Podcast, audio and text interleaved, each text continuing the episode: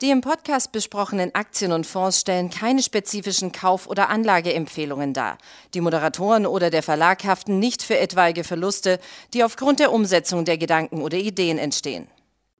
Herzlich willkommen zu einer neuen Ausgabe von Money Train, dem Börsenpodcast von Der Aktionär. Heute bei uns zu Gast ist der Zukunftsforscher und Autor zahlreicher Fachbücher zu diesem Thema, Sven Gabor Jansky. Hallo, Herr Jansky. Hallo, ich grüße Sie. Schön da zu sein. Ähm, Herr Jansky, ich meine, wir fangen mit den beiden ähm, unvermeidlichen Fragen für Sie an. Das eine ist, wie wird das Wetter zum Vatertag? Können wir grillen? Und das andere natürlich die Frage, wie werden die Lottozahlen am nächsten Samstag? ja, genau. Da, da erwischen Sie mich genau auf dem richtigen Fuß. Ich bin leider, leider, muss ich sagen, kein Hellseher, sondern ähm, wissenschaftlicher Zukunftsforscher. Und wissenschaftliche Zukunftsforscher können das prognostizieren, was auf, was auf Kausalketten beruht. Also, wenn heute das passiert, dann passiert morgen das und übermorgen und so weiter und so fort. Ja. Und das ist ganz viel, das hat ganz viel mit Technologie und mit Wirtschaft und mit Geschäftsmodellen zu tun. Leider nicht mit Lottozahlen und auch nicht mit dem Wetter. Dummerweise. Und übrigens auch nicht mit der Politik. Okay, obwohl auch da hätten wir uns natürlich gerne Aufschluss äh, irgendwie erwartet oder erhofft, aber sei es drum, wie, wie wird man denn eigentlich Zukunftsforscher? Das klingt jetzt für die meisten Leute natürlich total abstrakt. Äh, was muss man da lernen? Ja, also ähm, ich, ich, ich, ich kenne das natürlich, dass alle, dass viele denken, Mensch, Zukunft, das ist ja noch gar nicht passiert, das kann man nicht messen, kann nicht zählen. Wie, wie soll man das denn erforschen sozusagen? Ja, ähm, aber ähm, es gibt tatsächlich wissenschaftliche Methoden der Zukunftsforschung, ähm, die kann man studieren. Also man, man, es gibt, äh, die, die, die sind entwickelt worden im, in der Mitte des letzten Jahrhunderts. Äh, die sind also nicht gar nicht neu, ähm, werden auch weltweit an Universitäten gelehrt ähm, und äh, ja, man, man, man studiert es einfach. Es ist quasi eine, eine Art, eine Art Hand Handwerk, wenn man so will. Ähm, die Methoden gehören zur, äh, zur qualitativen Sozialforschung. Äh, also das heißt, sie basieren darauf, dass man mit, äh, mit Menschen redet und lange tiefe Interviews führt, und zwar mit Menschen, deren heutige Entscheidungen über Zukunft mehr bestimmen sozusagen als, als andere Menschen. Also äh, ich, ich mache das mal ganz äh, am Beispiel von, von äh, Technologieinnovationen äh, in der Wirtschaft, Geschäftsmodelle, äh, Kundensegmente, Wertschöpfungsketten verändern sich. All die Dinge ähm, kann man äh, ganz gut prognostizieren, wenn man heute mit den Strategiechefs ähm, von Unternehmen redet, ähm, die eben, eben groß und mächtig sind und denen andere folgen müssen. Also die sozusagen die Ressourcenstärke haben, ähm, dass andere ihnen folgen müssen. Wenn man die heute, wenn man da lange tiefe Interviews macht mit denen und die fragt, was tust du heute, warum tust du das, was glaubst du, was daraus in den nächsten fünf, acht, zehn Jahren heraus, äh, also daraus aus deinen heutigen Entscheidungen daraus entsteht und was heißt das dann für die anderen? Also wie ändert sich dadurch der, die Branche und die Wertschöpfungsketten und so weiter? Dann kriegt man jedenfalls auf einen Horizont von etwa zehn Jahren kriegt man ganz valide äh, äh, Zukunftsbilder, die auch eine, eine relativ hohe Wahrscheinlichkeit haben, so, so einzutreten.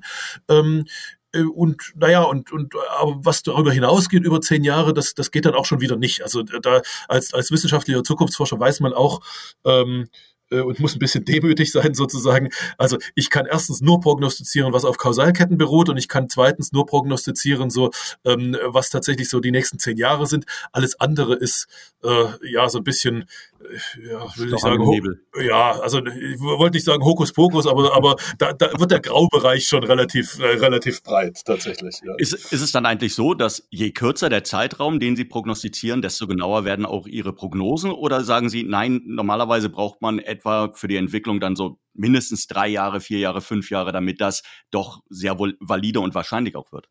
Ja, das ist eine, das ist eine super Frage, weil normalerweise, also rein logisch müsste es so sein, je kürzer der Zeitraum, desto besser die Prognose. Aber, jetzt kommt das große Aber. Ähm, wenn ein Zukunftsforscher zu einem Strategiechef eines großen Unternehmens geht, sagen wir irgendwie, was weiß ich, Amazon, Google, wie, wie, wie auch immer sie da, die Chinesen sind dabei und natürlich die großen deutschen Marktführer und so weiter. Das sind ja, das sind ja die, das sind ja sozusagen die Köpfe, aus denen wir die Prognosen holen. Wir denken uns ja nichts, nichts selbst aus, sondern wir, wir sind auch keine Kreativen, wir sind Analysten, ja. Ähm, so, und wenn wir jetzt zu denen gehen, gehen und die fragen, äh, du, was tust du gerade und welche Auswirkungen hat das und so weiter, ähm, dann äh, muss man, wenn man das ehrlich betrachtet, muss man sagen, wir kriegen relativ offene, ehrliche, authentische Antworten wenn wir die nach der weiteren Zukunft fragen, also nach dem Jahr, sagen wir mal, was ist in fünf Jahren, in acht Jahren, in zehn Jahren, da kriegen wir äh, das, das ist nicht, wie soll ich das, das ist nicht konkurrenzrelevant sozusagen, ja, da, da, mhm. da kriegen wir keine, keine gefärbten, geschönten äh, PR-Antworten oder sowas, ähm, sondern da kriegen wir die ehrliche, ehrliche Antwort dieses, dieses Menschen. Wenn wir die allerdings nach den, äh, nach dem nächsten Jahr und nach in zwei Jahren und in drei Jahren fragen, ähm, da kriegen die dann, also da, entweder sie antworten gar nicht ähm, oder sie holen sich ihren PR-Sprecher, ihren Pressesprecher dazu oder, oder und so weiter. Also, also plötzlich kriegen wir keine, keine ehrliche Antworten mehr. Warum? Weil äh, die, naja, weil es halt, weil es halt konkurrenzrelevant ist sozusagen, ja, oder, oder direkt geschäftsrelevant.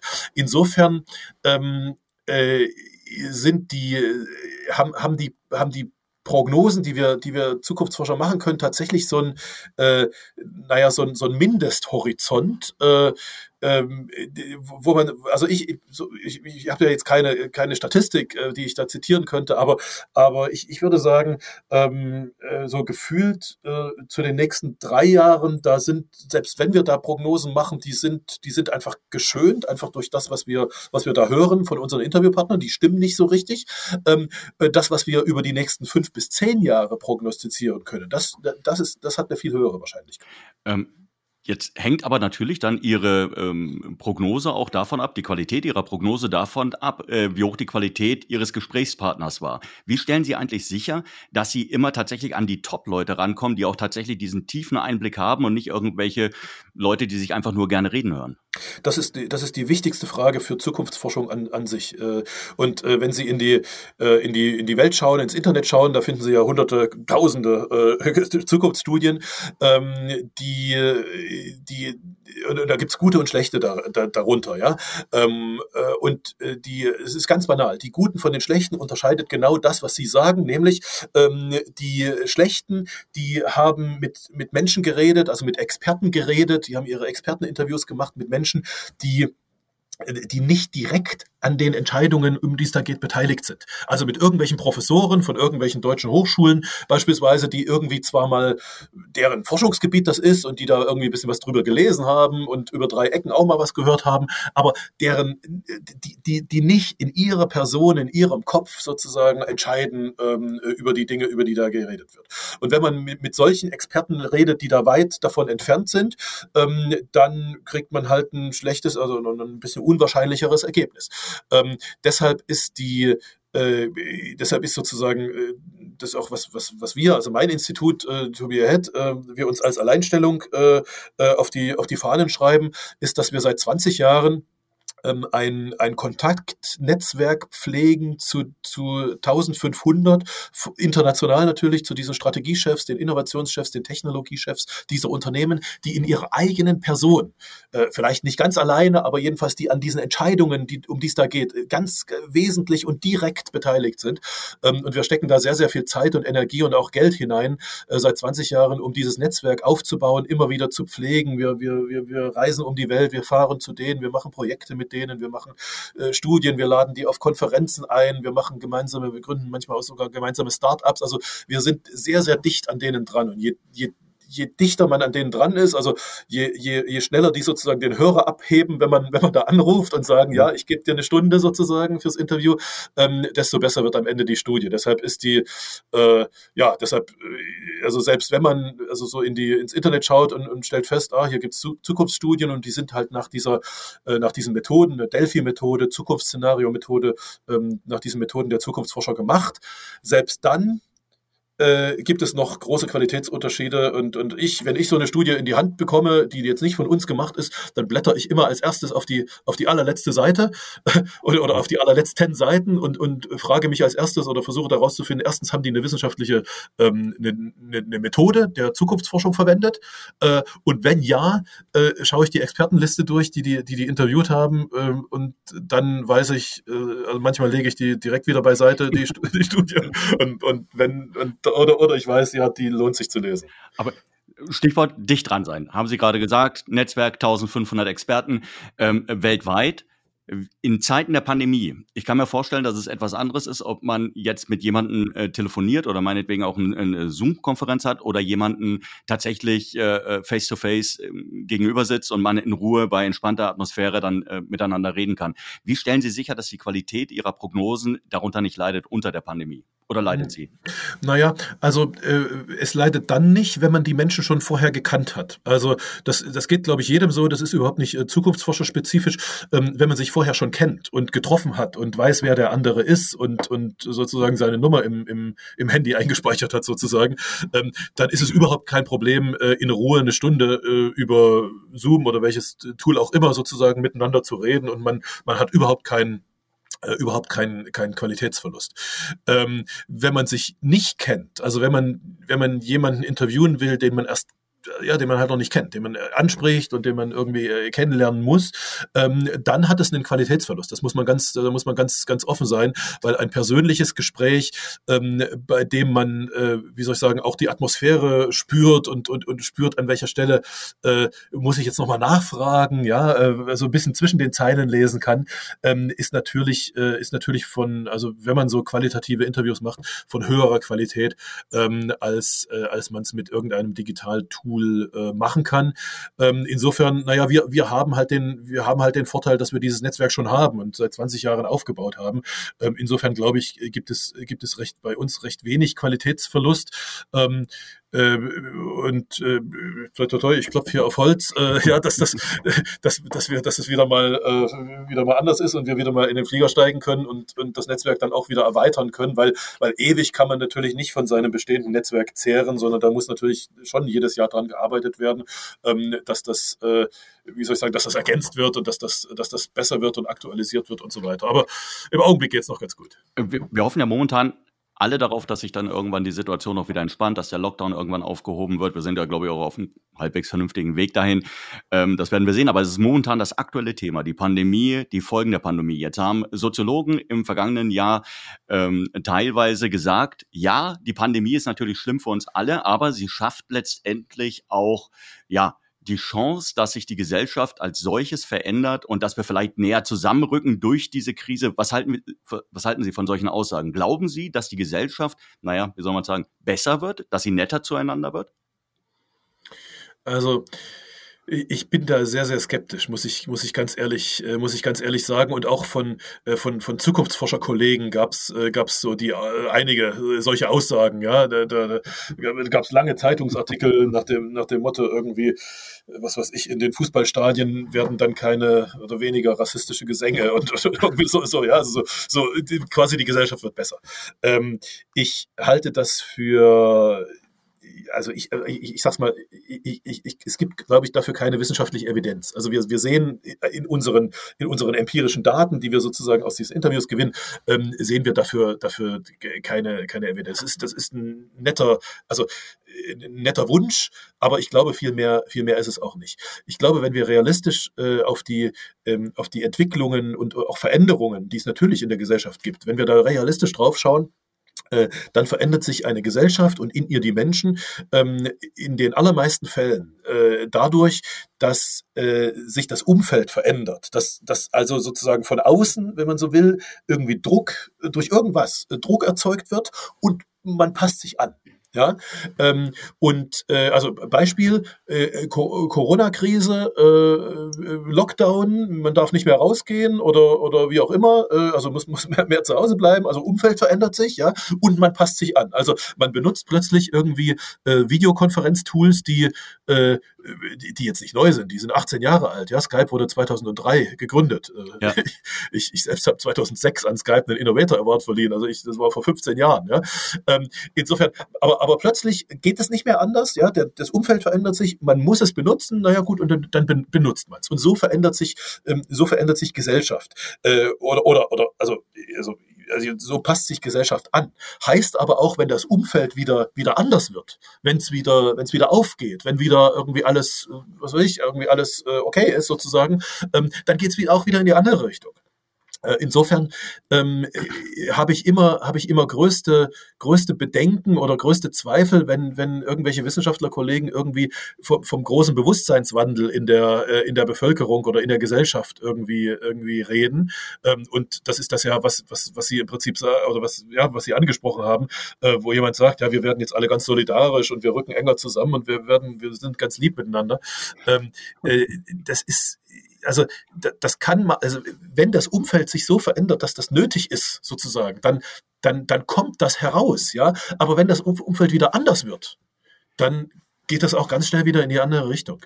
Also nehmen nehm wir bloß ein Beispiel, jetzt, äh, ohne das jetzt in die Länge ziehen zu wollen, aber, aber falls es so kommen sollte, und äh, ich, ich sage gar nicht, dass es so wird, aber, aber falls es so kommen sollte, ähm, dass, äh dass dieser Lockdown noch, noch, noch ein Jahr oder vielleicht sogar zwei und Arbeitslosigkeit steigt und all diese Dinge, dann wird von Zusammenrücken aber ganz schnell wieder äh, kann überhaupt keine Rede mehr sein. Dann wird, werden wieder die Ellenbogen ausgefahren, weil, äh, es sozusagen an die, an die existenziellen Fragen Fragen ähm, äh, des Lebens, äh, des Lebens geht. Ähm, und ja, also wie gesagt, das wollte ich jetzt gar nicht prognostizieren. Ich glaube, wir sind auf einem guten Weg, was den Lockdown betrifft und den Corona. Aber, aber was ich sagen wollte, Menschen und Gesellschaften passen sich den sich verändernden Umfeldern an, mal in die eine Richtung, mal in die andere Richtung, an Bewusstseinswandel. Ähm, äh, der, der geht ganz, ganz langsam und an den glaube ich äh, ganz, ganz selten. Ähm, jetzt haben wir verschiedene Sachen erlebt während diesem Lockdown. Wir haben zum Beispiel erlebt, dass der E-Commerce äh, regelrecht durch die Decke gegangen ist. Klar, die Leute saßen daheim, ihnen war langweilig, sie haben äh, angefangen, auch ähm, ja, E-Commerce für sich zu entdecken und äh, sich die Sachen nach Hause, äh, Hause schicken zu lassen. Online-Gaming ist sicherlich ein ganz großes Thema. Ich habe zwei Söhne, ich weiß da persönlich, wo, wovon ich spreche. Ähm, man kriegt die ja kaum vor der Kiste wieder weg. Sind das so Dinge, ähm, man hat ja vorher schon diese, diese Dynamik gesehen und auch den Trend dahin zu mehr E-Commerce, zu mehr Online-Gaming. Jetzt hat das einen riesen Schub erfahren. Ist das etwas, was sich dann wieder abschwächen wird? Oder ist, sind das Bereiche, von denen Sie glauben, nee, das ist tatsächlich was, da haben die Leute jetzt tatsächlich auch so einen persönlichen Nutzen, so ein Komfortgefühl, ähm, das wird auch bleiben?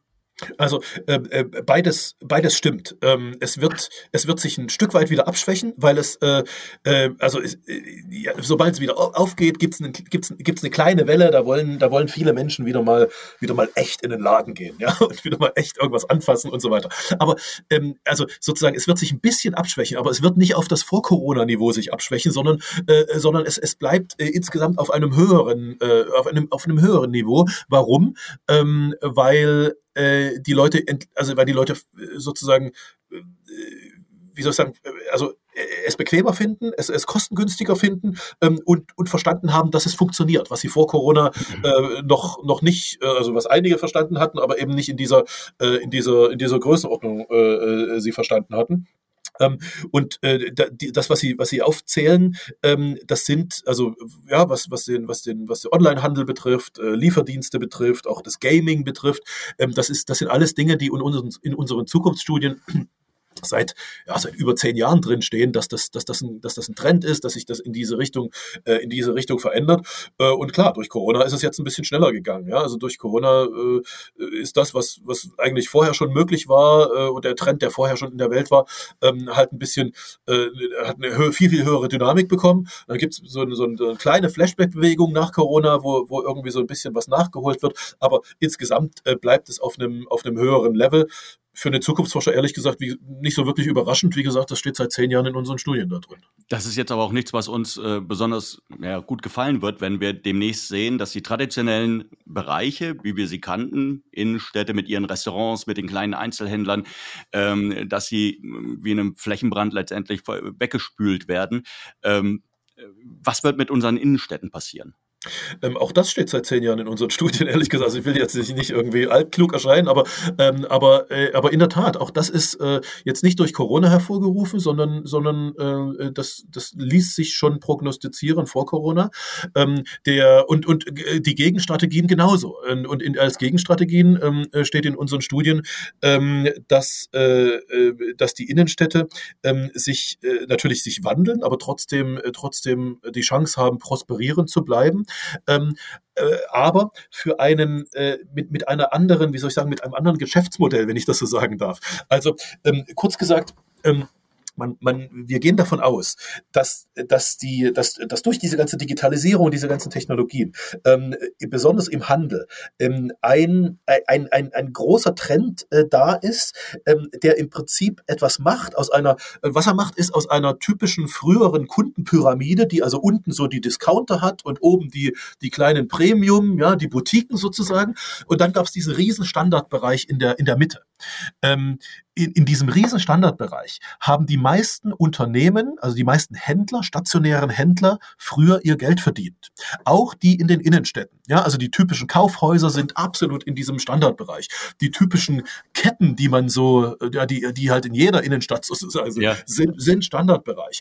Ähm, äh, eigentlich jeder, jeder, jeder Laden, also jeder stationäre Handel, der darauf basiert, dass ich da reinkomme und irgendwelche langen Stangen oder Regale vor mir habe und mir dort irgendwas, äh, irgend so ein Zeug aussuche.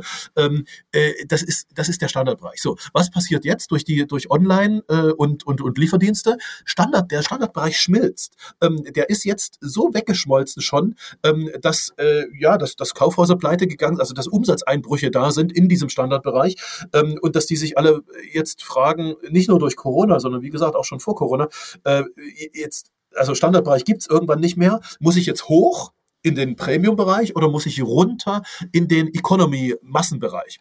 Und die einen sagen, also und die beide Wege sind völlig in Ordnung. Äh, runter in den Massenbereich heißt allerdings äh, Online- und Lieferdienste. Da gibt's vielleicht mal irgendwo noch einen Showroom in irgendeiner Innenstadt, wo man mal irgendwas anfassen kann, aber dahinter ist ein Online-Handel mit einem, mit einem Lieferdienst, wo das Zeug nach Hause geliefert wird. Ähm, das ist also nicht die Zukunft für Innenstädte. Die Zukunft für Innenstädte ist der, der Weg nach oben äh, in den, in den Premium-Bereich. Und dieser Premium-Bereich, den, den darf man nicht falsch verstehen. Ähm, oft wird verstanden, Premium heißt ähm, hochpreisig, höchste Qualität, höchster Preis. Ja. Das ist, wenn man in unsere Studien äh, schaut, ist das falsch. Äh, höchste Qualität, höchster Preis ist im Massensegment, im, im sozusagen im, in der obersten Spitze des Massensegmentes, aber nicht im Premium-Segment. Das Premium-Segment funktioniert anders. Das Premium-Segment funktioniert danach, dass wir alle, also jeder Mensch, ähm, bestimmte äh, Produkte oder Marken, also Unternehmensmarken oder Personenmarken, also andere Menschen, Verkäufer beispielsweise, benutzen, um unsere wir sagen dazu Identitätsmanagement, also um unsere Identität auszudrücken. Also kurz gesagt, um anderen Menschen zu zeigen, dass ich besonders bin, dass ich besonders öko bin, dass ich besonders reich bin, dass ich besonders heimatverbunden bin, dass ich besonders musikalisch bin, dass ich besonders sportlich bin, intellektuell bin und so weiter und so fort. Da gibt es so 20 bis 30 Identitäten, die Menschen durch die Benutzung von Produkten ausdrücken möchten. Und und das ist jetzt das ist nicht neu, das macht man schon immer. Ja? Also die einen, die viel Geld haben, nutzen da, nehmen dafür eine Yacht oder eine Insel, ja, oder die nicht ganz so viel Geld haben, nehmen dafür einen Porsche, die äh, nicht ganz so viel Geld haben, die, die gehen in, ins, ins Fünf-Sterne-Restaurant oder machen eine, eine, eine individuelle Reise und die wieder nicht ganz so viel Geld haben, die, die gehen wenigstens in Bioladen und, äh, und, und, und kaufen sich äh, irgendwie, irgendwie Bio-Food, ähm, um sozusagen damit ihre Identität zu managen. Also das ist ein, das ist ein tiefes menschliches Bedürfnis, ähm, anderen Menschen zu zeigen, dass ich zu, zu bestimmten Dingen dazugehöre, Identitäten, oder, oder eben zu bestimmten eben auch nicht gehöre. So, und jetzt, jetzt kommt die Frage der Innenstädte. Ähm, die, die Prognose äh, und die, die Zukunftsstrategie für Innenstädte ist, wenn man das vor Augen hat, relativ einfach. Sie werden zu Identitätsorten werden.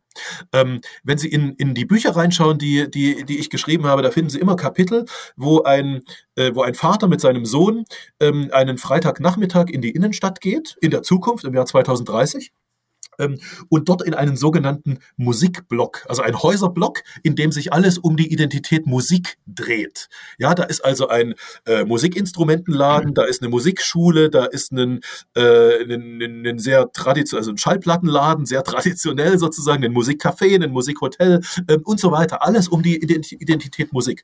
Und die verbringen dort einen ganzen Nachmittag ähm, und machen mal dort, gucken mal da irgendwie eine, eine Jam-Session zu, probieren mal da ein Instrument aus, trinken da einen Kaffee und so weiter ähm, und lassen dort richtig viel Geld, aber nicht um jetzt irgendwie, wie soll ich sagen, rational irgendwelche Dinge zu kaufen, sondern äh, um zwei, drei Stunden eine gute Zeit zu haben. Mhm. Und, äh, und und wenn man das auf Innenstadt sozusagen ausweitet, dann gibt es in der Innenstadt den Identitäts, also den Ort sozusagen für Musikidentität, den für Sportidentität, den für Öko-Identität, den für die und die und die und die und die Identität. Also wir, wir, wir in unseren Studien steht, ähm, die, die, die, die wirklich große Chance für Innenstädte ist, äh, äh wenn sie lebendig und prosperierend sein wollen, ähm, quasi eine eine, eine, eine Ansammlung von verschiedenen Identitätsorten zu werden. Okay. Ähm, Sie, Sie, sprechen von Qualität. Ähm, das bedeutet doch aber letztendlich auch, die ähm, Zeiten für jetzt beispielsweise diese großen Einkaufszentren ist noch gar nicht vielleicht vorbei, wenn die rechtzeitig das Ruder rumreißen und jetzt beispielsweise sagen, Mensch, ähm, wir versuchen hier nicht mehr 45 einzelne Läden anzubringen, sondern wir versuchen Gruppen, Gruppierungen von Läden zu schaffen, die ein bestimmtes Thema besetzen, in dem sich die Leute dann wieder treffen können. Äh, richtig, äh, dabei bleibt es allerdings nicht bei der, bei der Gruppierung von, von bestimmten Läden, ähm, sondern es muss noch, es muss noch weitergehen. Also ähm, der, der Mensch äh, wird in, an solche Identitätsorte dann gehen, ähm, äh, nicht nur, wenn er irgendwie eine Ansammlung von Läden findet, sondern wenn er dort wirklich sinnvoll und, und, und in dieser Identität einige Stunden verbringen kann. Also, wenn er dort beispielsweise, ich nehme jetzt mal Öko, weil das kann sich jeder am besten vorstellen, oder Biologe, ja. Bio, Bio, ja, das, das kennt jeder irgendwie. Ähm, wenn es in diesem Einkaufszentrum ähm, beispielsweise auch noch einen, äh, wie soll ich sagen, einen, einen, einen Öko-Garten gibt, in dem es, in dem es einen Workshop, in dem ich einen, in dem ich mit meinen Kindern hingehen kann und äh, die, die dort eine Stunde Workshop kriegen, wie pflanzt man Möhren an oder wie besät man Möhren oder wie gräbt man um oder was, wie vertikutiert man den Rasen. Keine Ahnung. Also irgend, irgendetwas, was sozusagen auf diese Identität einzahlt.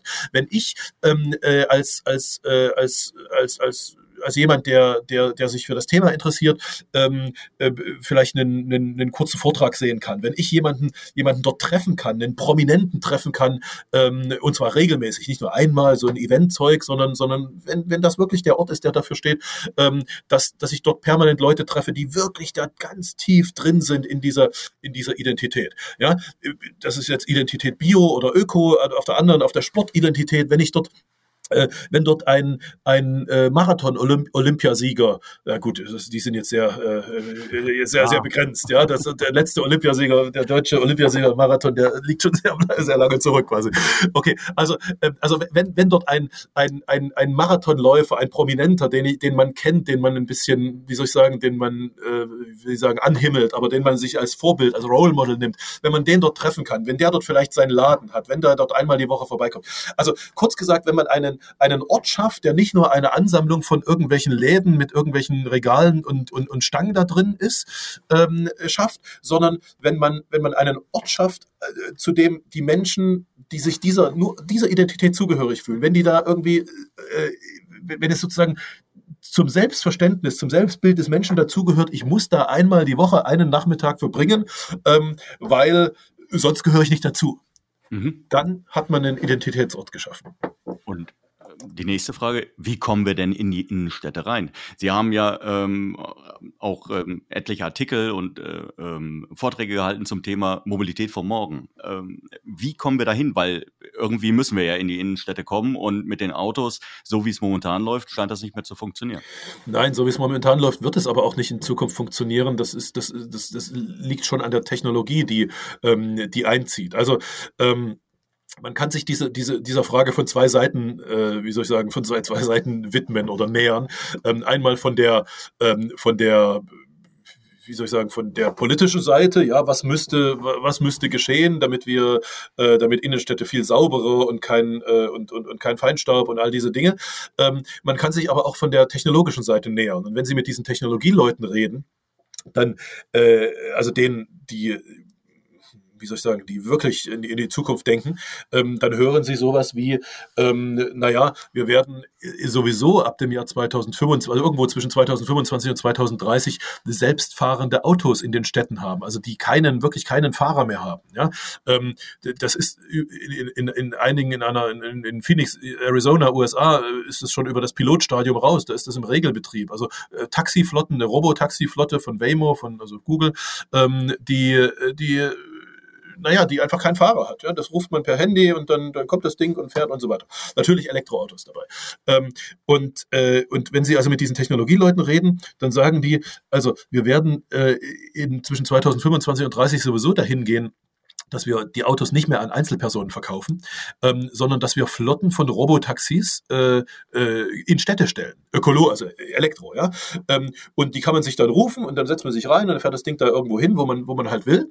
Ähm, und dann steigt man aus und fertig. Und das Ding fährt wieder weg. Ähm, äh, und, und wenn man dieses Szenario sozusagen zugrunde legt, dass man, dass die Menschen eh kein eigenes Auto mehr haben, äh, jedenfalls in den Städten nicht, sondern der, die, die, die, der Transport in den Städten mit, mit selbstfahrenden Robotaxis funktioniert. Übrigens, äh, die meisten sagen dann noch dazu, die werden kostenlos fahren. Ja? ähm, äh, dann, dann, dann ergibt sich sowieso ein völlig anderes Bild, als was man, als was wir heute haben. Weil, also ich, ich mache nur mal ein Beispiel. Es gibt viele, viele Auswirkungen, aber ein Beispiel ist, ähm, sie brauchen keine Parkplätze mehr. Ein selbstfahrendes Auto parkt nicht in einer Innenstadt. Das ist Quatsch. Ja, ähm, selbstfahrendes Auto äh, parkt erstens, also entweder überhaupt nicht, ja, weil das, das kann ja fahren. Warum soll das parken?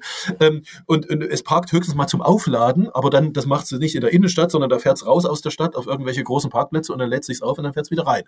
Ähm, also äh, kurz gesagt, manche Städte, ich bin da jetzt kein Experte, aber ich habe mir sagen lassen, manche, in manchen Städten bestehen die Innenstädte äh, zu, zu bis zu 30 Prozent aus Parkflächen, ja, mhm. ähm, und die ganzen Parkhäuser und so weiter. Das kann man, das kann man getrost, äh, wie soll ich sagen, getrost auf der, auf dem Zukunftsbild jedenfalls bei, bei, beiseite schieben und sagen, Mensch, damit können wir, können wir sinnvolle Dinge machen. Ähm, äh, ja, und, und das ist also die Diskrepanz, das, das, das hat man, wenn man sich mit der Zukunft beschäftigt, immer, ähm, ist, dass es zwischen der Prognose, wie wird das 2030 sein, und dem heute sozusagen noch eine Lücke gibt. Ja? Und das ist die Lücke, wie kommen wir dahin? Ähm, es gibt halt einfach im Augenblick eben diese Robotaxi-Flotten noch nicht. Und das wird auch noch ein paar Jahre dauern, bis die kommen. Und da wird es auch noch ein paar Diskussionen geben und Regulatorik und was weiß ich was. Ähm, insofern äh, ist die äh, ist die Frage, wie kommen wir in die in die Innenstädte rein? Äh, Glaube ich auf die also äh, muss man das, glaube ich, auf eine Zeitachse setzen. Ähm, äh, in den nächsten, also sagen wir bis, bis 2000, ja, irgendwo 2025 bis 30 ähm, wird es sicherlich so sein, äh, ist der Trend sicherlich so, dass, dass Innenstädte mehr und mehr für den, für den Autoverkehr gesperrt werden. Ähm, das ist ein gesellschaftlicher Trend, ja, der ist jetzt nicht technologisch, sondern der ist gesellschaftlich. Das heißt, man muss das Auto, das eigene Auto, wenn man irgendwie vom Land kommt oder wo auch immer her, ähm, dann muss man es irgendwie an den Toren der Stadt abstellen und dann fährt man mit öffentlichen Verkehrsmitteln da rein. Ähm, und äh, äh und innerhalb der Stadt äh, ja, bewegt man sich eben auch mehr, mehr mit öffentlichen Verkehrsmitteln. Ähm, aber auf lange Sicht, also auf die Sicht 2030, ähm, wird es, wird es aus, aus, aus unserer Zukunftsforscher-Sicht so sein, dass die, äh, die, das, was wir heute als, als öffentliche Verkehrsmittel verstehen, also der ÖPNV, ähm, ja. äh, stark unter, unter Konkurrenzdruck kommt. Ja? Nämlich unter den Konkurrenzdruck von kostenlos fahrenden Robotaxis wer, wer, soll, wer soll bitte irgendwie sich einen, sich einen doch dann relativ äh, teuren äh, Fahrschein kaufen und sich da irgendwie mit, mit, mit 200 Leuten in so einen Bus reinstellen? Oder, das ist vielleicht viel, aber in so einen Bus reinstellen, wenn ich auch kostenlos mit einem eigenen, äh, mit einem eigenen Auto da fahren kann. Ja? Das sind aber insgesamt äh, ziemlich miese Nachrichten für unsere Autoindustrie. Also wenn, denn ja. die, die Frage ist ja, wenn ich meinen Wagen nicht mehr dafür benötige, um in die Innenstadt reinzukommen, weil da vielleicht auch überhaupt gar keine Flächen mehr vorgesehen sind und ähm, ich ja irgendwie auch den öffentlichen Nahverkehr nutzen werde, stärker nutzen werde, um von zu Hause auf dem Land in die Stadt reinzukommen, ähm, wofür brauche ich dann noch ein eigenes Auto? Das ist wäre ja eh die Frage. Wir haben momentan in unserer Familie drei Autos. Der Sohn hat eins, der, die Frau hat eins, ich habe eins. Äh, so, dass, dass das kein Zukunftsmodell ist, das steht außer Frage. Aber ähm, ist es wirklich so schlimm? Werden wir in, innerhalb von 10, 15 Jahren überhaupt gar kein Auto mehr haben oder nur noch bei Bedarf und seins mieten, teilen? Also ähm, das kommt ein bisschen darauf an, wo Sie wohnen. Ähm, äh, wenn, Sie, wenn Sie in der Stadt wohnen, dann, äh, dann, ist das, dann ist das hochwahrscheinlich, dass Sie keins mehr haben, weil es einfach keinen Sinn mehr hat, weil es viel zu teuer ist für Sie. Äh, ja, es ist viel, viel billiger, viel bequemer, viel preiswerter aufs Handy zu drücken und da fährt so ein Ding vor. Ähm, äh, wenn Sie auf dem, auf dem Land leben oder im Dorf oder wie auch immer, irgendwie vor den Toren der Stadt, ähm, dann ist es noch ein bisschen was anderes, aber auch dort gibt es, äh, auch dort wird es Initiativen geben, also was heißt Initiativen, auch dort wird es Angebote geben äh, wo, wo man wo man halt so eine so eine so eine Robotaxi-Flotte halt fürs Dorf hat oder für für ein äh, für eine ein, ein, ein, ein wir nennen das so gated areas ja also so Wohngebiete und und, und, und so etwas ähm, weil es einfach viel viel viel viel viel viel kostengünstiger ist für den für den Nutzer und und und auch viel auch viel bequemer ist. Das heißt das heißt nicht dass ähm, dass sie nicht vielleicht doch noch ein Auto in ihrer Familie irgendwie haben werden für den wie soll ich sagen, weil sie, weil sie der ganzen Geschichte am Anfang noch nicht so richtig trauen, ja, und, und sagen, Mensch, ich, eins in Reserve, ich habe sowieso eine Garage hier, ähm, da stelle ich mal eins rein. Ähm, aber über die über die Zeit werden sie feststellen, dass sie das, dass sie das weniger und weniger, weniger und weniger brauchen. Und dann werden sie sich fragen, Mensch, warum gebe ich hier so viel Geld aus für dieses Ding? Ähm, das geht doch auch viel viel billiger. Und jetzt die Frage zu der deutschen, zur, zur Autoindustrie ähm, ich sag mal so, also die, die Unternehmen, die, die weltweit treibend sind für diese Idee, nämlich diese Robotaxi-Flotten weitgehend kostenlos in die, in die Städte zu stellen. Ähm, das ist einmal so die, äh, so Tesla und Co., ja, also Tesla, Google und so weiter, äh, mhm. auch, auch Apple, ähm, und auf der anderen Seite die Chinesen. Ähm, die gehen davon aus, dass sie mit diesem Modell wesentlich mehr Geld verdienen werden als, als bisher. Äh, warum? Wie verdiene ich mit einem kostenlosen äh, äh, sozusagen Autotransportdienst Geld? Naja, ganz einfach. Ich habe den, den Menschen quasi äh, der das benutzt, quasi exklusiv äh, für einen gewissen Zeitraum in einem Raum. Der kann da nicht weg. Und in dieser Zeit kann ich dem, selbst wenn der, wenn der kostenlos fährt, kann ich dem Dinge verkaufen. Also das ist immer das, das, das ganz banale Google-Modell. Das macht die Google, Google Zeit. Ja? Das, das Hauptprodukt von Google, nämlich äh, gib mir eine Antwort auf eine Frage oder auf eine Suche, äh, das, das, Haupt, das, das, das Hauptprodukt ist kostenlos. Da hat noch nie ein Mensch einen Cent dafür bezahlt. Aber wenn wir sozusagen bei Google auf dem Sitz sitzen, von A nach B fahren, äh, gedanklich, ja, übertragen, dann äh, verkaufen die uns halt was und, und machen damit Geld. Und genauso ist es mit diesen selbstfahrenden Autos. Also wenn Sie da eine halbe Stunde da drin sitzen oder vielleicht sogar, sagen wir mal, drei Stunden, die ich jetzt von mir zu Hause nach Berlin fahren würde, würde, beispielsweise mit diesem Ding. Ähm, da, äh, da haben die drei Stunden Zeit, mir, mir Dinge zu verkaufen. Die verkaufen mir ein bisschen Entertainment äh, für die Fahrt, die verkaufen mir irgendwie, äh, weiß ich nicht, vielleicht die nächste Urlaubsreise. Wenn sie gut sind, verkaufen sie mir auch irgendwie rote Schuhe oder irgendwas. Ja, Also äh, auf diese Weise wird Geld verdient und wahrscheinlich wird mehr Geld verdient auf diese Weise. Jedenfalls ist das die, der Ansatz der Unternehmen, die das stark treiben, ähm, als, äh, als, durch die, als durch den Einzelverkauf von, äh, von Autos an, an Einzelpersonen. Und das ist nur dann, und jetzt komme ich, äh, ein Satz noch auf die deutsche Autoindustrie. Das ist nur dann schlimm, wenn sie äh, wenn sie ein Unternehmen sind, was dieses, diese neue Art, Geld zu verdienen, wenn sie sich das nicht vorstellen können. Ja, wenn Sie sich nur das alte Zeug vorstellen können, dann ist das schlimm. Wenn Sie sich das Neue vorstellen können, dann ist das äh, eigentlich ziemlich super, weil dann machen Sie mehr Geld. Ähm, das mag sein, aber ich meine jetzt, gut, wir haben gesehen, es hat einen Moment gedauert, bis die deutsche Autoindustrie wach geworden ist und dann die äh, Elektromobilität für sich entdeckt hat und äh, festgestellt hat, dass sie einfach investieren müssen. Aber ich versuche mir jetzt gerade vorzustellen, das Modell, das Sie skizzieren für die Zukunft, wo die Leute dann vor allen Dingen sagen wir, softwareseitig bedient werden. Das heißt, wir haben ja momentan äh, zehn, hunderttausende Arbeitsplätze, die vor allen Dingen davon abhängen, dass, naja, Schrauben verschraubt werden, dass Karosserieteile verschraubt werden, ähm, dass der Dachinnenhimmel eingebaut wird. Und äh, ich versuche mir gerade auszumalen, was das äh, für die Automobilbranche und für die Beschäftigten dort bedeutet. Auf Sicht von 10, 15 Jahren. Wird es diese Jobs noch geben? Weil wir werden ja vermutlich dann insgesamt in Masse weniger Autos pro, äh, produzieren. Ja, wir werden ein bisschen weniger produzieren und die, die sie produzieren, werden andere Kompetenzen benötigen. Äh, da, da haben Sie recht. Ähm, und äh, dass das zu, zu starken Veränderungen in der, in der deutschen Autobranche führt, das, das steht, glaube ich, ah, das steht auch schon überall. Ja, da brauchen Sie jetzt nicht mehr. Also früher waren wir Zukunftsforscher die einzigen, die da gewarnt haben davor. Jetzt, jetzt inzwischen steht das äh, in, in, in jeder Zeitung.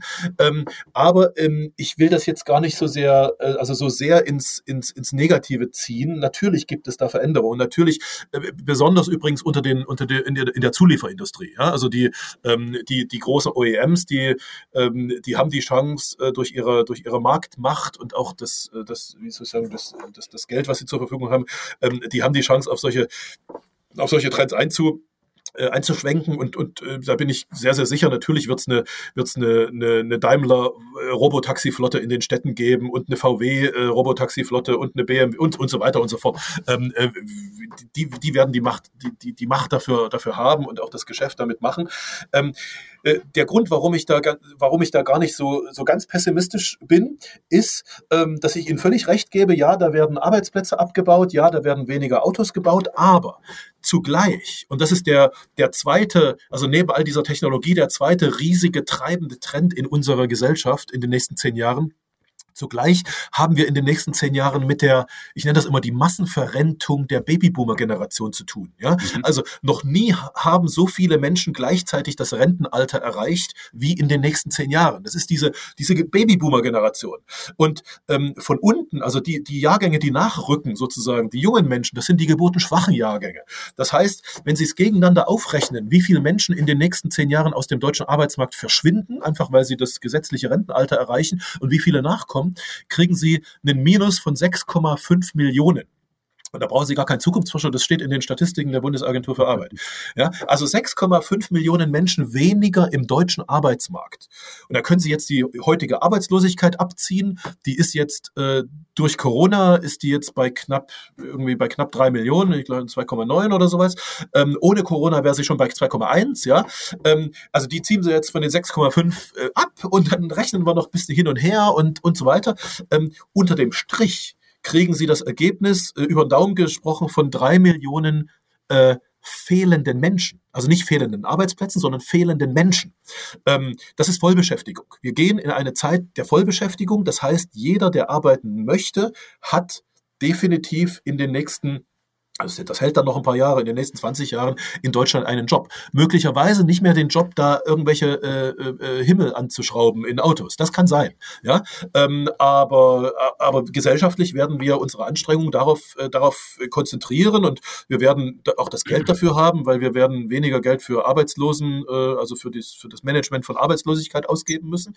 Ähm, äh, wenn es halt keine Arbeitslosigkeit mehr gibt sozusagen oder jedenfalls keine riesige, ähm, dann werden wir auch Geld dafür haben für, für, für Qualifizierungsmaßnahmen, für Umlernen, für Neulernen und dann werden wir vielleicht aus einem, äh, aus einem oder müssen wir aus einem Menschen, der bisher äh, Autohimmel angeschraubt hat, ähm, jemanden machen, äh, der, äh, der eine Art Data Scientist ist, der aus Daten, die es gibt, ja, die aus den, die in den, in den Robotaxis entstehen, der dann neue Services macht. Ja, warum denn nicht? Geht.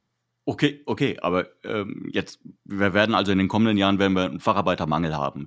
Ähm, wie sieht's denn dann damit aus? Wird dieser Mangel letztendlich dazu führen, dass die Konzerne stärker auf Robotik setzen werden? Werden also mehr Roboter unsere, unsere Arbeitsstellen besetzen, vielleicht auch um, um offene Positionen letztendlich zu füllen? Auch natürlich. in der Pflege? Auch in der Pflege? Ja, natürlich, es geht ja gar nicht anders. Also wenn, wenn, wenn, wenn das stimmt, und da, da gibt es aus meiner Sicht keinen Zweifel dran, wenn es stimmt, dass wir drei Millionen unbesetzte Stellen haben in diesem Land, und zwar also natürlich von Unternehmen zu Unternehmen ein bisschen unterschiedlich, aber, aber eigentlich relativ gleich verteilt auf die, auf die Branchen, ähm, dann, und wenn wir das so lassen, dann sinkt die Produktivität, dann können einige nicht mehr produzieren. Wenn Produktivität sinkt, dann, dann, dann steigen Sozialabgaben und, all, Steuern und all dieses Zeug. Das kann keiner wollen. Das heißt, äh, wir, werden, wir werden alles daran setzen, in den nächsten zehn Jahren zu versuchen, diese, diese Lücke, dieses Loch sozusagen dieser drei Millionen fehlenden Menschen äh, aufzufüllen. Und, und eine der da gibt es jetzt verschiedene, verschiedene Möglichkeiten. Eine Möglichkeit ist, ähm, dass wir dann, dass wir sagen, ach komm,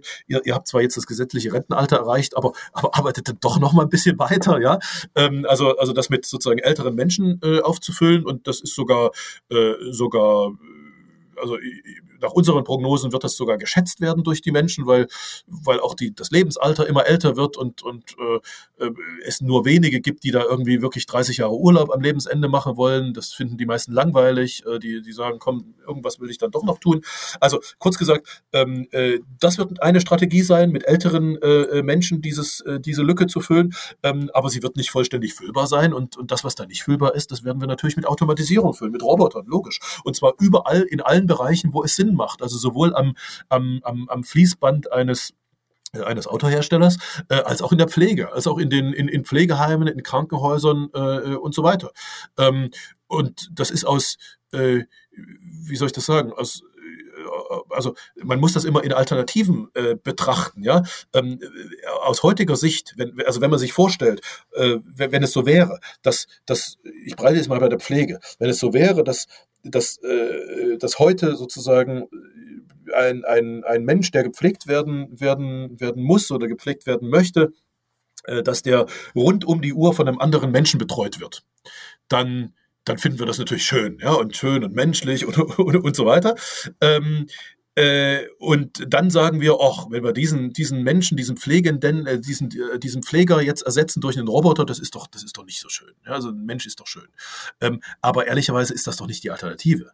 Also wenn wir in die Zukunft schauen, dann ist die Alternative äh, entweder dieser, dieser zu Pflegende, der wird überhaupt nicht gepflegt, weil es einfach keine Pfleger mehr gibt oder wird nur noch einen Tag oder, oder, oder Quatsch, eine Stunde oder eine halbe Stunde am Tag gepflegt und, und, und 23,5 Stunden sitzt er alleine rum.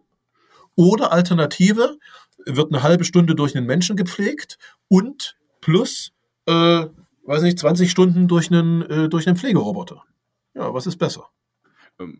Ja gut, im ersten Moment, wenn man nur noch die Alternativen hat, dann klar, dann ist es natürlich besser, man hat äh, noch eine, wenn es auch nur eine, am Ende die Maschine ist. Aber die Frage ist doch, wenn wir tatsächlich, die Arbeitgeber werden ja irgendwann feststellen, Mensch, das hat Vorteile, äh, indem wir Roboter einsetzen. Sie brauchen keinen Urlaub, sie werden nicht krank, ja, ein bisschen Wartung, vielleicht noch kann man das Ganze als irgendwie so ein On-Demand ähm, ein Geschäftsmodell aufziehen. Das heißt, man zahlt ihn ohnehin nur dann, wenn man ihn auch benötigt. Ähm, das, die Gefahr ist doch relativ groß, dass Roboter auch irgendwann dort zum Einsatz kommen, wo eigentlich noch Menschen verfügbar wären, weil sie halt einfach ja, besser sind als Arbeitskräfte. Ja, absolut. Na, natürlich. Also äh, wobei, äh, also das passiert ja ständig. Also das ist ja, das ist ja nicht neu. Das ist ja, das, das ist ja schon, ja, das, das, also in der in den letzten Jahrzehnten ist das, ist das äh, permanent passiert, dass, dass da Roboter zum Einsatz kommen. Ähm, äh, was, was allerdings nicht passiert und das ist, äh, das ist die das ist, glaube ich, der, die Quintessenz oder das ist der, der, der Kern in der Frage. Was nicht passiert, ist, dass Menschen dadurch ähm, oder dass, dass sozusagen alle Menschen dadurch, dass da eine neue Massenarbeitslosigkeit entsteht, dass da alle Menschen dadurch sozusagen den Job verlieren. Nein, es entstehen an anderer Stelle eben neue Jobs. Ähm, klar, dieser eine Mensch, der muss dann umlernen, der da irgendwie, also nehmen wir jetzt den Taxifahrer, ja, der da irgendwie durch ein Robotaxi ersetzt wird. Äh, klar, der Taxifahrer kann dann nicht mehr Taxi fahren. Ähm, der muss was umlernen und, und bekommt äh, idealerweise, wenn er umgelernt hat, eine einen Job, der, ähm, der wie soll ich sagen, sogar besser bezahlt ist als, als, ein, als ein Taxifahrerjob. Ja? Also im, im, im, im, in der gesamten, im, im, im volkswirtschaftlichen äh, äh, in der volkswirtschaftlichen Betrachtung ähm, ist es jedenfalls nach unseren Studien in den nächsten 20 Jahren eben nicht so, dass eine, dass eine neue Massenarbeitslosigkeit entsteht, sondern dass einige Jobs wegfallen und an anderer Stelle neue, neue Jobs entstehen, plus dann noch diese, diese Massenverrentung. Also äh, wir gehen bis zum Jahr ungefähr aus heutiger Sicht, nach heutiger Prognose ungefähr bis 2045 ähm, von Vollbeschäftigung äh, aus. Und dann, und das, das muss man sagen, dann danach, also nach 2045, ähm, da steigt allerdings dann die Wahrscheinlichkeit, dass das passiert, was Sie gesagt haben, nämlich dass sozusagen die, die Roboter und die künstliche Intelligenz uns so viel Arbeit abnehmen, dass einfach das, das Volumen an verfügbarer Lohnarbeit in diesem Land so stark sinkt, dass nicht mehr jeder, der arbeiten möchte, acht Stunden am Tag, äh, für den acht Stunden am Tag Arbeit da, da ist. Und dann also nicht morgen, sondern 2045 ungefähr, nach heutiger, nach unseren heutigen Prognosen. Da müssen wir uns mit der Frage auseinandersetzen, was machen wir dann? Also besonders zwei Fragen. Die erste Frage ist, wie kriegen Menschen, die zwar nicht mehr acht Stunden am Tag arbeiten müssen, äh, aber trotzdem so viel Geld, als hätten sie acht Stunden am Tag gearbeitet, ja. Ähm, das ist, da gibt's ja, ja, da, da wird ja im Augenblick viel über äh, so Grundeinkommen, bedingungsloses Grundeinkommen debattiert. Ähm, übrigens interessant an dieser Debatte ist, das wird international debattiert, auch wenn man, wenn, auch wenn wir Zukunftsforscher mit den großen, mit den, mit den Strategiechefs und den, den, den, äh, also den Chefs der großen Tech-Companies weltweit reden, dann sagen die auch immer Grundeinkommen, aber es gibt einen wichtigen Unterschied. Äh, in der internationalen Diskussion heißt das UBI, also Universal Basic Income. Da ist nichts von bedingungslos. Ja, die ist das Bedingung, das Bedingung, das Wort bedingungslos ist eine deutsche Erfindung an der Stelle. Ähm, das heißt, ich kann mir durchaus vorstellen, dass es eine Art Grundeinkommen geben wird, was aber auch an Bedingungen geknüpft äh, äh, sein kann. Ähm, also das ist die eine, äh, das ist sozusagen die Frage, wo kommt dann das Geld her? Ja. Ähm, und, und da haben wir noch 20 Jahre Zeit, da in Pilotprojekten zu testen, was da funktioniert und was da nicht funktioniert. Da bin ich ganz optimistisch, dass wir das in der Zeit raus, rausfinden können. Aber die, die viel wichtigere, die viel spannendere Frage aus meiner Sicht ist die Frage, was machen eigentlich wir Menschen, Mit der Zeit. ja, mit der Zeit, ja. Wenn, wenn nicht mehr acht Stunden pro Tag Lohnarbeit eigentlich so den Sinn des Tages definieren.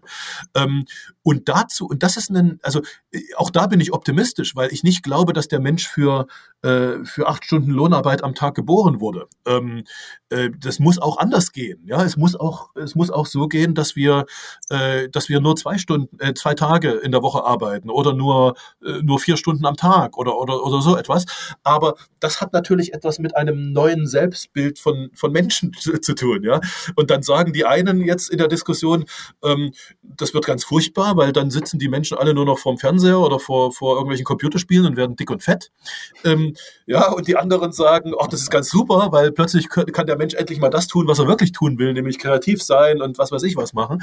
Ähm, naja, und wie immer ist die Wahrheit natürlich wahrscheinlich irgendwo in der Mitte, aber ähm, ja, ich will das jetzt nicht, nicht klein quatschen, das wird, eine, das wird eine echte Umstellung werden. Aber auch das, äh, aus, aus Zukunftsforscher-Sicht, äh, kann man da ein bisschen das Drama rausnehmen aus der Diskussion, weil auch das wird nicht morgen passieren, sondern irgendwie im Jahr 2045 und bis dahin haben wir noch 20 Jahre Zeit, äh, uns Pilotprojekte einfallen zu lassen, wo man eben sowas testen kann. Und dann, äh, wie das bei Pilotprojekten so ist, bei, bei, bei Tests, ja, das eine funktioniert, äh, das finden wir gut, das machen wir weiter, das andere funktioniert nicht, das müssen wir wieder einstellen.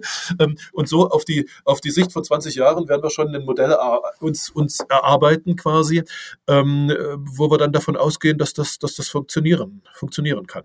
Okay, Abschließende Frage. Wenn ich die letzten 50 Minuten ähm, Revue passieren lasse, dann habe ich vor allen Dingen den Eindruck, dass Sie trotz der Veränderungen, die natürlich anstehen, insgesamt optimistisch auf die Zukunft blicken. Gibt es etwas für Sie als Zukunftsforscher, wo Sie sagen, das jagt Ihnen eine Heidenangst ein? Naja, eine Heidenangst äh, ist vielleicht ein bisschen übertrieben, aber es gibt tatsächlich eine ungeklärte Frage in der, in der langfristigen äh, Zukunftsperspektive. Über die nächsten zehn Jahre ähm, ist, ist alles, ist alles äh, aus, aus meiner Sicht alles, alles gut. Also wir werden, wir werden in den nächsten zehn, vielleicht 20 Jahren, vielleicht dauert es ein bisschen länger, ähm, äh, dahin kommen, dass, dass durch Technologie, durch technologische äh, Entwicklungen wir einige der großen Menschheitsprobleme lösen, nämlich äh, Energie, Klima, Hunger, Trinkwasser äh, weltweit. Ähm, technologisch gesehen waren wir noch nie so dicht an den Lösungen dran. Also äh, äh, für, die, für die kurzfristige Prognose sozusagen ähm, äh, bin, ich, bin ich sehr, sehr, sehr, sehr optimistisch. Was, was die längere, was, was, was die, also so das Jahr 2050 oder so betrifft, da gibt's da gibt's in der Tat die Frage, was tut die Menschheit, wenn sie zur zweitintelligentesten Spezies auf der Welt geworden ist? Also wenn künstliche Intelligenzen in der Tat so äh, intelligenter geworden sind als wir, als wir Menschen. Ähm, wie gehen wir damit um? Und auch das äh, auch das ist jetzt kein, wie soll ich sagen, kein Apokalypse-Szenario aus meiner Sicht, weil es gibt ganz, äh, ganz aus meiner Sicht wahrscheinliche Umgehensweisen des Menschen damit. Aber äh, in der Tat, darauf haben wir noch keine Antwort. Und äh, ähm, das ist das kann gut gehen, das muss nicht gut gehen. Ja? In, in, insofern, ähm, ich, also ich, wenn ich das noch kurz, äh, also es gibt da zwei Denkweisen unter Zukunftsforschern, auch international, wenn ich die noch sagen darf. Ähm, äh, die einen, die sagen, äh, es läuft äh, ultimativ auf einen Kampf sozusagen zwischen Mensch und Maschine hinaus. Ja, also wenn die Maschinen, wenn die Computer so intelligent werden, intelligenter als wir Menschen, ähm, dann werden, dann, dann äh, wird es da einen Kampf zwischen beiden geben und der Mensch kann diesen Kampf auf lange Sicht nicht gewinnen. Also wir werden verlieren und werden, wir werden die, was weiß ich, die Sklaven dieser, dieser Maschinen werden und, und ja, was da so in diesen Science Fiction und, und, und, und Terminator 1 bis 6. Ja, genau, äh, genau, genau so ist es, ja. Ähm, und äh, so, und, das ist, das ist dieses ganze dystopische Szenario. Ähm, äh, ich sag mal so, theoretisch, theoretisch kann das sein, äh, dass das so wird. Praktisch gesehen halte ich es für viel wahrscheinlicher, dass die Menschen ähm, äh, die schon immer Zeit, also seit es Menschen gibt, haben sie danach gestrebt, ihren, ihren Körper, also das, was, was, was sie als, als, das, als das Ich definieren, ähm, zu verbessern. Ja, und äh, was weiß ich, sie haben ihren, äh, wir haben die Gesundheit verbessert, deshalb leben wir immer länger. Ähm, wir haben äh, die, die Schönheit verbessert unseres Körpers, wir haben unseren Geist, unser Hirn verbessert, deshalb gehen wir in die Schule und, und so weiter und so fort. Ja? Ähm, also wir, wir, die, die Menschheitsgeschichte lässt sich beschreiben als, als eine permanente, als ein Streben nach der Verbesserung des menschlichen Körpers. Ähm, und wenn das stimmt, und es entsteht die Möglichkeit, dass irgendwie durch künstliches Zeug irgendwie die Intelligenz gesteigert werden kann dann werden, und das ist meine Prognose, die Menschen, vielleicht nicht alle, aber sehr, sehr viele, äh, danach streben, diese, diese neue, diese verbesserte Intelligenz in ihren Körper hineinzubringen. Also sich zu verbinden. Ja, also ihr Hirn, ihr begrenztes, menschliches, limitiertes Hirn zu verbinden mit diesem, mit diesem, äh, mit diesem künstlich intelligenten Zeug und dadurch einfach besser zu werden. Ähm, und also und und ich halte das ehrlich gesagt für viel viel wahrscheinlicher. Also diese Prognose auf lange Sicht. Wie gesagt, wir reden jetzt nicht über das Jahr 2030 oder sowas, sondern ja. auf die lange Sicht. Ja? Aber ich halte das für viel viel wahrscheinlicher, ähm, dass wir dass wir dazu kommen, ähm, äh, etwas zu benutzen, woran heute schon einige arbeiten. Ja, Elon Musk beispielsweise mit seiner mit seiner BCI, also Brain Computer Interface, mit seiner Hirn-Computer-Schnittstelle, der das bei Schweinen schon testet ähm, äh, und da Multimillionen rein investiert und und äh, international gibt es da viele, viele Forschungen dazu. Also er ist da lange nicht der Einzige. Ähm, und das ist wirklich der, der, der absolute Beginn sozusagen, das, das Samenkorn erst einer, einer, einer künftigen Entwicklung. Ähm, ich halte es für wahrscheinlicher, dass Menschen, dass meine Kinder oder meine, meine Enkel irgendwann äh, danach streben werden, ähm, äh, sich diese künstliche Intelligenz in ihren Körper hineinzunehmen und als, als das neue Ich sozusagen zu betrachten. Und dann in diesem Szenario Haben wir eigentlich überhaupt kein Problem mehr. Ja? Dann gibt es keinen kein Gegensatz zwischen menschlicher und künstlicher Intelligenz, sondern dann wird das eben die, die, die menschliche Intelligenz werden. Aber wie gesagt, das ist eine, das ist eine Theorie, für das gibt es noch überhaupt gar keine wissenschaftliche Wahrscheinlichkeit oder so etwas. Ähm, da gibt es nur zwei, wie soll ich sagen, zwei Glaubensrichtungen unter Zukunftsforschern. Ich, ich wollte Ihnen das einfach nur noch sagen, damit Sie nicht, damit Sie nicht rausgehen und sagen, oh, die, die Zukunft ist ganz furchtbar und ganz dystopisch, sondern nee, nee, es gibt auch den, es gibt auch den optimistischen Teil, ähm, und äh, äh, ja, wenn Sie in die Historie schauen, ist der vielleicht sogar ein bisschen wahrscheinlicher als der dystopische Teil. So, liebe Zuhörer. Sie sehen, die Zukunft bringt jede Menge Veränderungen, auch spannende Veränderungen, aber Angst muss man, glaube ich, vor ihr keine haben. Damit äh, endet äh, dieser Talk. Vielen Dank unserem Gast Sven Gabor Jansky für seine Zeit und äh, wir hoffen, es hat Ihnen ein bisschen Spaß gemacht. Bis dahin, tschüss.